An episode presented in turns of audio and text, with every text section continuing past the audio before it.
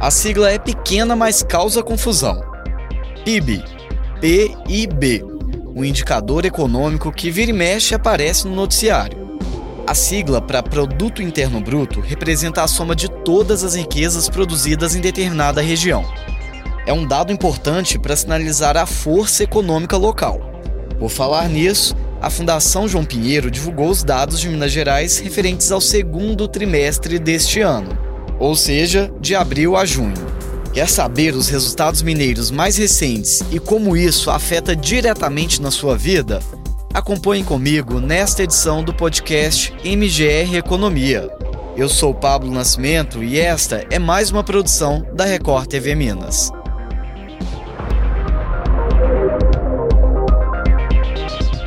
Os dados da Fundação João Pinheiro mostram que o PIB de Minas Gerais avançou 4,4% no segundo trimestre em comparação com o primeiro deste ano. No período, a riqueza produzida por bens e serviços no estado somou 258 bilhões de reais. Segundo a fundação, o montante representa 9,7% do PIB brasileiro para o mesmo período. Ou seja, a cada 100 reais produzidos no país, quase 10 surgiram aqui em Minas Gerais. Números, números, mais números. Mas afinal, o que eles significam para nós, população, trabalhadores do dia a dia? Quem me ajuda a responder esta pergunta hoje é o Isaac Carlos da Silva, economista-chefe do Banco de Desenvolvimento de Minas Gerais, o BDMG. Isaac, seja muito bem-vindo. Obrigado, Pablo. Um prazer. Obrigado eu. Isaac, vamos pensar na população no dia a dia? A gente falou tanto de números, são vários que nos mostram aí pelo PIB, mas afinal, o que, que estes, esses, esses dados representam para a população? Bom, um crescimento do PIB significa, na verdade, mais emprego e mais renda para a população na prática. Quando a economia cresce, nós temos o que nós chamamos de transbordamentos econômicos, é, que são, na verdade, é, quando nós temos mais produção, mais produção significa mais gente empregada, mais gente empregada, mais pessoas recebendo salários. Com mais salários, as pessoas podem consumir. E aí, com mais consumo, nós alimentamos essa roda é, e nós criamos esse ciclo virtuoso na atividade econômica que acaba beneficiando a população de todas as formas. E a gente avançou 4,4% no segundo trimestre em relação ao primeiro. Estes dados são de fato positivos? Não, são resultados muito positivos. O, o, PIB de Minas Gerais, divulgado pela Fundação João Pinheiro, vai acaba criando números que vão ao encontro dos boletins econômicos que nós divulgamos lá no BDMG, é, com dados oficiais do IBGE. É, e o que, que nós observamos nisso? Né? Que esse crescimento é, em Minas Gerais foi disseminado por todos os setores, significa que nós observamos um crescimento da agropecuária, da indústria, é, do comércio e dos serviços também. Né? Então, esse crescimento é, é muito importante aqui para o Estado também e reflete uma, me uma melhora é, da atividade econômica e da percepção econômica de um modo geral. Isaac, a gente tem quase 10% do PIB brasileiro né, no segundo trimestre. É, este número, é, em compensação, a gente também tem quase 10% da população. Então a gente está num patamar que é tradicional do Estado, ficar aí na faixa dos 10%? Tradicionalmente, Minas Gerais tem 10% do PIB de Minas Gerais e 10% de muitas outras variáveis. Né? Nós podemos citar variáveis de todas as naturezas aqui. Minas representa mais ou menos 11% das exportações do Brasil, representa mais ou menos é, 11% do rebanho de bovinos do Brasil, representa mais ou menos 9,5% da frota de veículos. Então, esse é um patamar, é, é, esse patamar de 10% representa efetivamente é, a composição de Minas Gerais no Brasil. Né? Neste caso, aquele dito popular de que Minas Gerais é um retrato do Brasil é, é um, é, um, é um retrato muito fidedigno nesse caso. Né? É, Acontece que nos últimos anos, Minas Gerais tem, ganho, tem observado ganho, tem recebido ganho de participação no PIB do Brasil. O que eu quero dizer com isso? Desde mais ou menos 2019, final de 2018, é, o PIB de Minas Gerais, comparativamente ao PIB do Brasil, tem crescido mais.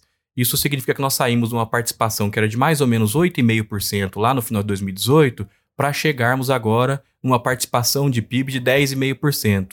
É, esse ganho de participação está muito relacionado atividades específicas e acontecimentos específicos da economia mineira nos últimos anos. Exemplo. Claro, nós temos exemplos que são conjunturais e exemplos que são estruturais. É, nos exemplos estruturais, por exemplo, nós podemos falar da estrutura produtiva de Minas Gerais, que significa o que, que é isso? É, a estrutura produtiva de Minas Gerais nada mais é do que aquelas atividades que estão é, localizadas em solo mineiro. É, e nós temos algumas atividades importantes que têm puxado esse crescimento nos últimos anos. É, nós vamos lembrar, por exemplo, do período da pandemia, em que nós ficamos é, muito em casa, ficamos muito remotamente, e nós mudamos um pouco a nossa cesta de consumo. É, e nós vamos lembrar que nesse período a gente comprava muito pela internet, por exemplo. É, e quando a gente compra muito pela internet, a gente beneficia diretamente dois setores especificamente. É, o primeiro, que é o setor de serviços de tecnologia da informação, né? Você usa internet, usa computador. É, e o segundo ser, serviço que a gente utiliza muito é o serviço de transportes. E neste caso, Minas Gerais tem uma participação, tanto em serviços de tecnologia da informação como em transportes, maior do que a média do Brasil. Então, este foi um fator é, que, da conjuntura do momento, beneficiou Minas Gerais. É, nós temos outros fatores que motivam né, essa, esse ganho de participação. É, nós temos, por exemplo, no setor industrial, o setor industrial, quando nós observamos o início da pandemia, nós deixamos de consumir bens e serviços, porque nós estávamos impedidos de sair de casa, né? Então a gente não podia ir num bar, não podia ir num restaurante, não podia sair para cortar um cabelo. E nós acabamos substituindo esse consumo é, pela aquisição de uma geladeira, para aquisição de uma nova televisão para um, um, um quarto, é, aquisição, é, de repente, de um videogame. É, isso... A gente aproveitou até mesmo para fazer obras em casa, né? Renovar os móveis. É, exatamente. E o que nós observamos nessa, nessa conjuntura foi é, um crescimento significativo da indústria, é, especificamente da indústria de transformação. E aí nós estamos falando exatamente desses setores. É, da indústria da construção civil, cresceu muito, é, Minas Gerais, de modo geral, virou quase que um canteiro de obra e cresceu quase o dobro do que o Brasil em termos da construção nos últimos anos. É, e nós observamos também um crescimento muito significativo da indústria é, associada à renda, né, do segmento da transformação associadas à renda, como que nós citamos aqui agora.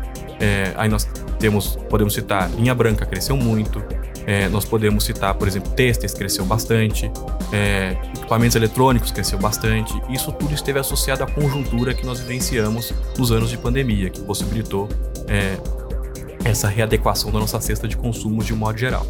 É, e depois disso nós passamos a, a observar uma inversão, né? É um pouco disso, o crescimento do segmento de serviços é, e o encolhimento, em alguma medida, da atividade industrial. É, mas o que encolheu da atividade industrial é aquilo que Minas tem uma participação relativamente menor. Ou de outra forma, aquilo que cresceu é o que uhum. Minas é forte. É, depois de muito tempo em casa e sem trocar de carro, por exemplo, as pessoas passaram a viajar, que é alugar carros, uhum. e passaram a trocar de carros, fazer manutenção em carros. É, passaram. Tava tudo parado. Exatamente. É, as empresas, algumas que ficaram fechadas, passaram a renovar suas máquinas e equipamentos para voltar a produzir e voltar é, ao nível de produção que nós existíamos antes da pandemia. É, isso acabou puxando bastante da indústria de transformação e aquilo que a gente é forte no Estado. Nós temos uma indústria automotiva, uma cadeia é, associada à indústria automotiva, que nós estamos falando aí de, de borracha, de plásticos, de autopeças, de modo geral, que tem uma participação e um poder de transformação muito maior em Minas Gerais do que no restante do Brasil. É, e o resultado disso é que quando a indústria desacelerou no Brasil, desacelerou muito menos em Minas Gerais que é o dado que nós temos observado. No acumulado do ano, por exemplo, nós podemos observar que a indústria é, do, Brasil, do, do, Brasil decresceu 0,4, enquanto a indústria de Minas Gerais cresceu 5. Uhum. Isso é muito o resultado desse crescimento. Mas aí quando a gente fala nesse avanço da indústria de Minas Gerais, qual que é o reflexo disso? Nós estamos falando de um crescimento real ou isso é uma melhoria em cima de uma situação de cenário muito negativo que a gente estava vivendo? Não, tem, teve sim um período de, de recuperação, né?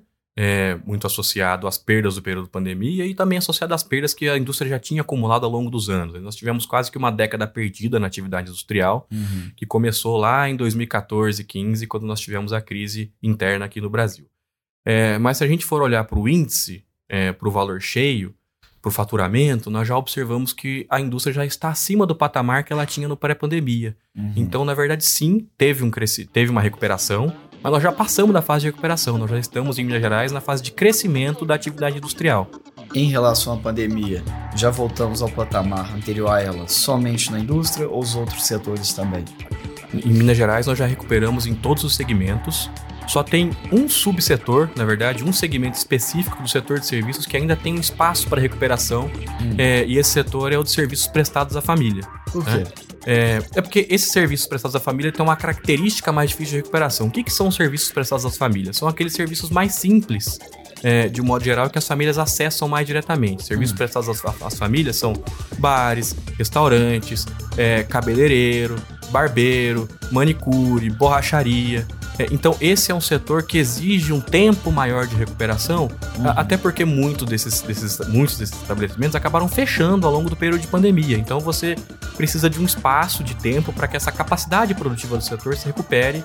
É, o que na prática significa que você tem que esperar que a dona do salão de cabeleireiro tenha espaço tenha rendimento e tenha capacidade financeira de abrir um novo salão, de contratar uma nova manicure, é, de comprar novos equipamentos. A borracharia do seu Zé que fechou precisa de um tempo para reabrir, para ele pagar todas as contas que ficaram para trás da pandemia e poder voltar a operar normalmente. Grande parte pequenos negócios, né? Em geral, em geral, o setor de serviços prestados à família é um setor é, característico de pequenas empresas, de pequenos negócios. Então, esse é um setor que ainda tem espaço para recuperação. Uhum. Isaac, quero voltar um pouquinho agora na tabela do PIB. O que, é que mais te chamou a atenção nos resultados do último trimestre? Bom, nós temos Bom, a primeira coisa que chama a atenção é que Minas Gerais tem performado melhor do que o Brasil em todos os segmentos. Né? É, esse crescimento tem sido muito disseminado. É, nós podemos citar alguns destaques aqui em relação a isso. É, na agropecuária, por exemplo, nós temos diversos fatores, os principais deles acho que são climáticos, que têm nos possibilitado uma safra de café positiva num ano que nós chamamos que é de bienalidade negativa. Isso significa dizer que esse não seria um ano do café florescer, do café produzir em larga escala, e ele tem produzido bem em Minas Gerais. Por questões climáticas, tradicionalmente não era esperado. Tradicionalmente não era esperado, por questões climáticas nós tivemos uma safra de café em 2022 que foi abaixo do esperado, uhum. e nós estamos, consequentemente, tendo uma safra de café em 2023 acima do esperado. Né? Isso faz com que o PIB do agronegócio é, aqui em Minas Gerais e o PIB agropecuário de modo geral esteja performando bem. Uhum. É, a economia basicamente são encadeamentos produtivos. Né? Então, se o agro performa bem, ele também puxa alguns segmentos é, da cadeia produtiva e aí nós podemos ir lá para baixo e pensar em serviços, por exemplo. Serviços têm performado bem é, também e nós, temos, nós podemos destacar, no caso dos serviços, os serviços de transportes. É, e, e, isso está muito voltado a dois segmentos, basicamente. Primeiro, o agro forte. É, com agro forte, você precisa escoar muito as mercadorias. É, uhum. É, isso tem puxado o segmento de cargas. É, e um outro fator para o segmento de cargas lá em serviço estar tá performando bem também é, é o bom desempenho da indústria de transformação e da indústria extrativa. Porque, claro, você precisa escoar essas mercadorias. No caso da indústria extrativa, é, tem tido desempenho muito acima do desempenho do Brasil. E o desempenho da indústria extrativa deve-se ao fato de que aqui em Minas Gerais nós só temos extrativa mineral. Basicamente minério de ferro uhum. em alguma medida. É, quanto no Brasil nós temos minério de ferro e extração de petróleo e gás. Né?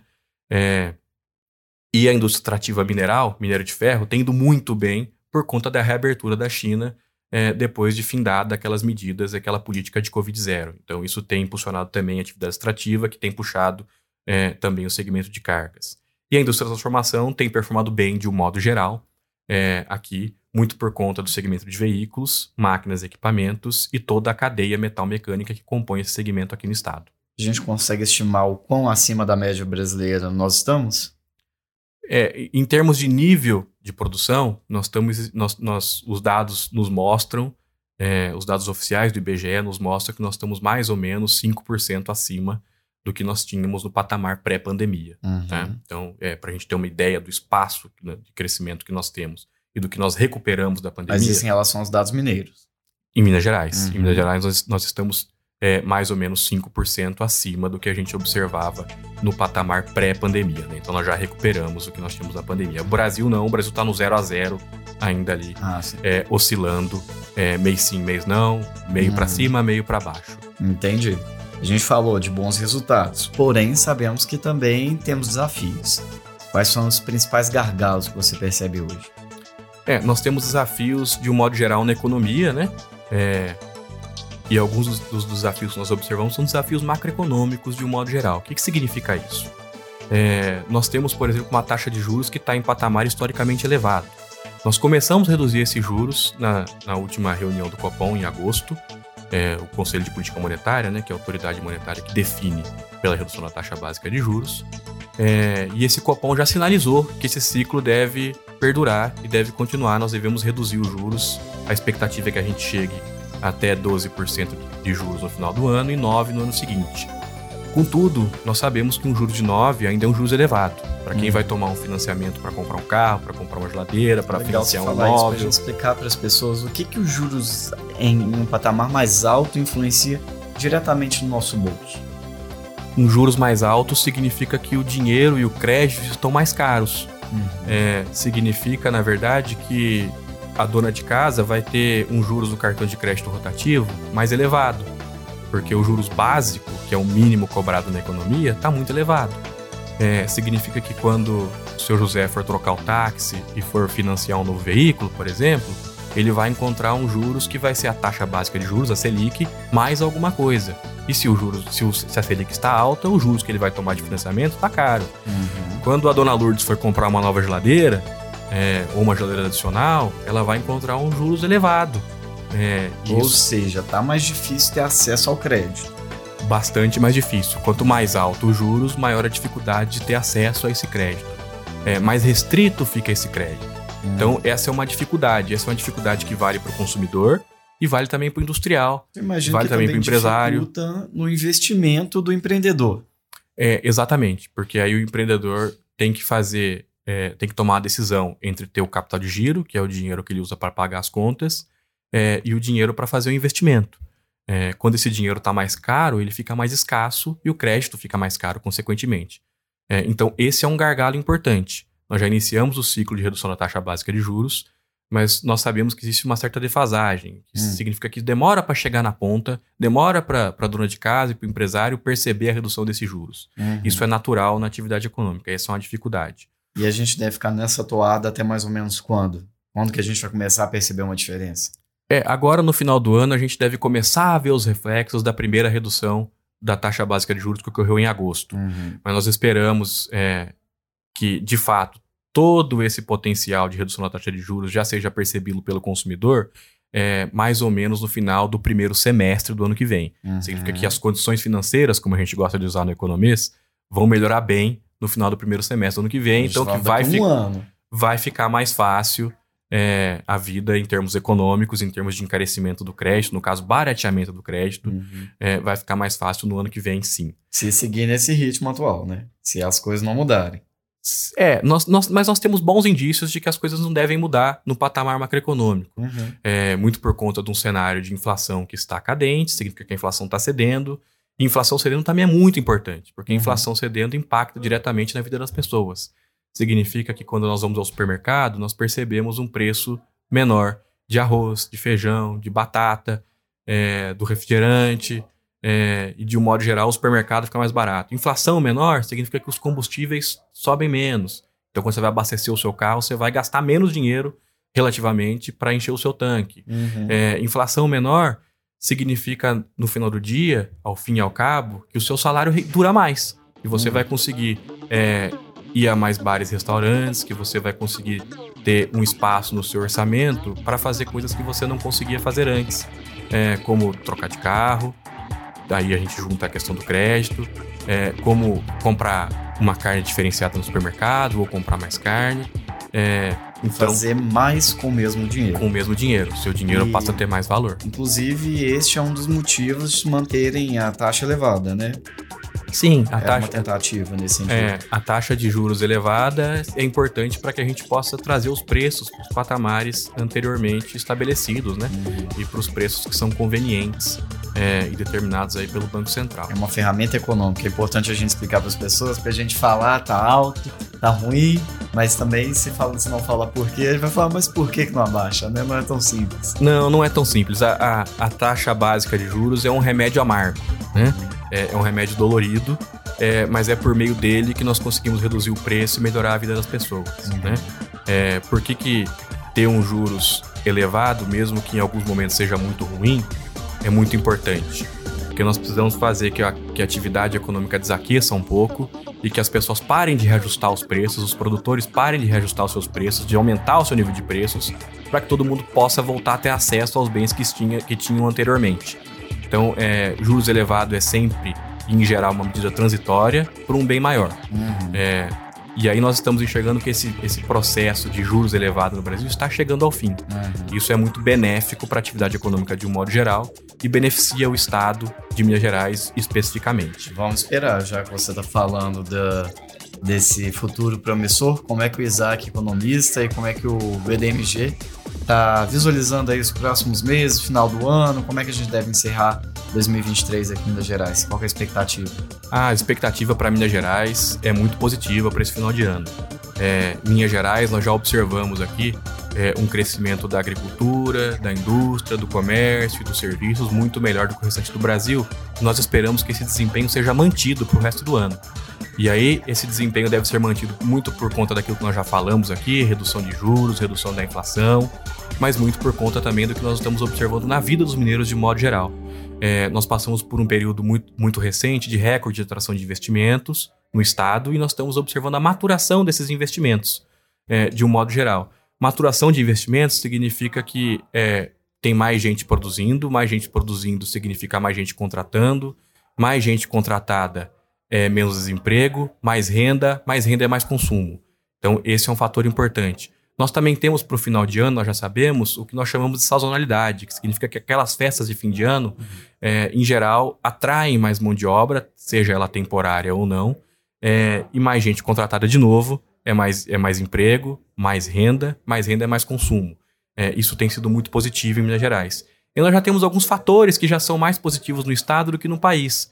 Nós temos, por exemplo, no estado, a menor taxa de desemprego da série histórica, que começou lá em 2012. Nós estamos com 5,8% de desemprego aqui no estado. É menor do que a taxa de desemprego no Brasil.